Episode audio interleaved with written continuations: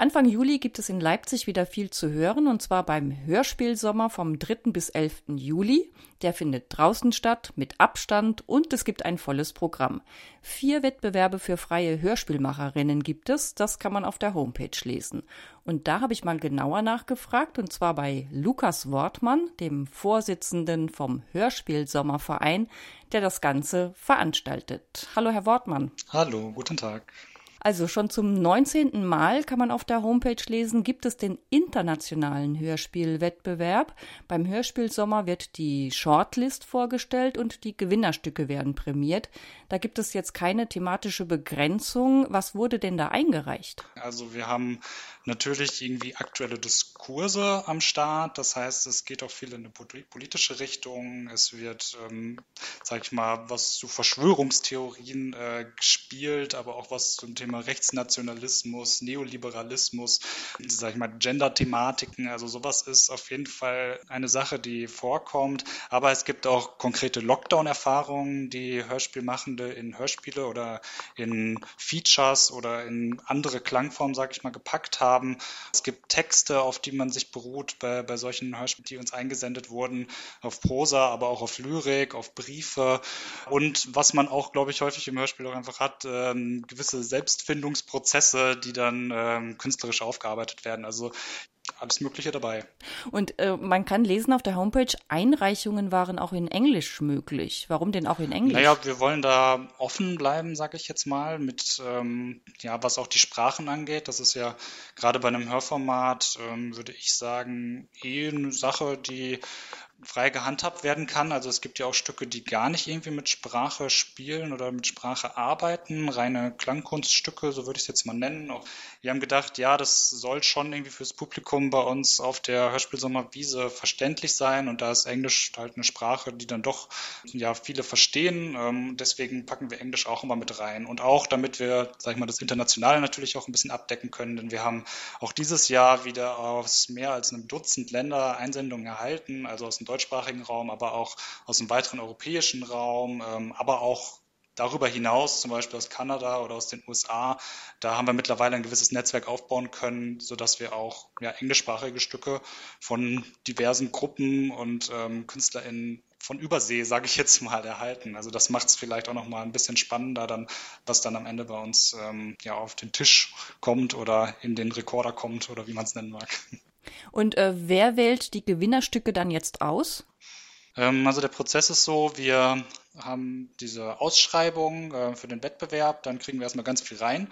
Dann haben wir innerhalb des Vereins ein Wettbewerbsteam, das kreiert eine Shortlist und diese Shortlist, die geht dann weiter an eine Fachjury, die gecastet wird, auch von, von unseren Ehrenamtlichen im Wettbewerbsteam.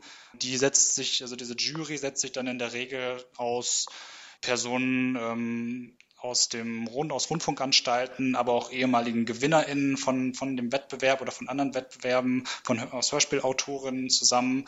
Und diese bringen wir dann zusammen, also auch nochmal ein bisschen Netzwerken. die treffen sich, die ähm, sprechen über die Stücke, die hören alle von der Shortlist, ja, und die überlegen dann selbst, was, wie wollen wir eigentlich bewerten?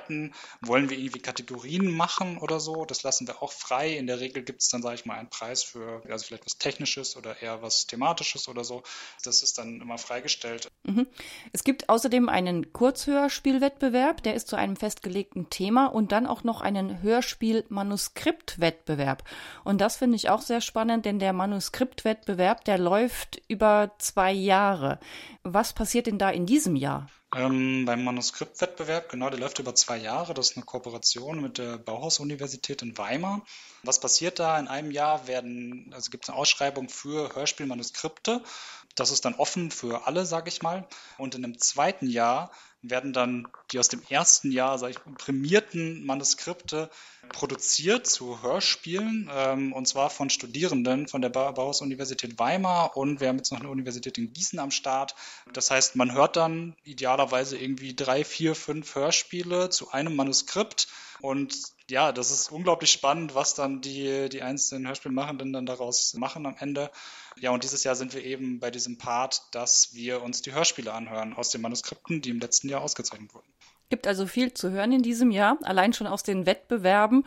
Und wir sind noch gar nicht am Ende mit Wettbewerben, denn es gibt auch noch einen speziellen Kinder- und Jugendhörspielwettbewerb für alle unter 18, um den Nachwuchs zu fördern. Und wie ist das denn? Klappt das denn? Macht der Nachwuchs mit? Hm, ja, also wir haben immer Einreichungen, also würde ich sagen, ja, er macht mit. Also dieser Kinder- und Jugendhörspielwettbewerb, der jetzt schon in die zwölfte Runde geht, der steht natürlich vor allem auch unter so einem, unter so einer medienpädagogischen Richtlinie. Und zwar einerseits klar, es geht darum, dass, dass Hörspiele eingereicht werden, die von ähm, Kindern und Jugendlichen produziert wurden. Meist ist das dann irgendwie im Rahmen von, sag ich mal, irgendwie einer Schulklasse in einem Projekt. Ähm, aber es gibt auch komplett freie Produktionen wirklich, wo dann ein, zwei Kinder einfach mal was produzieren. Was aber auch noch dazu gehört bei uns, ist die Kinder- und Jugendjury.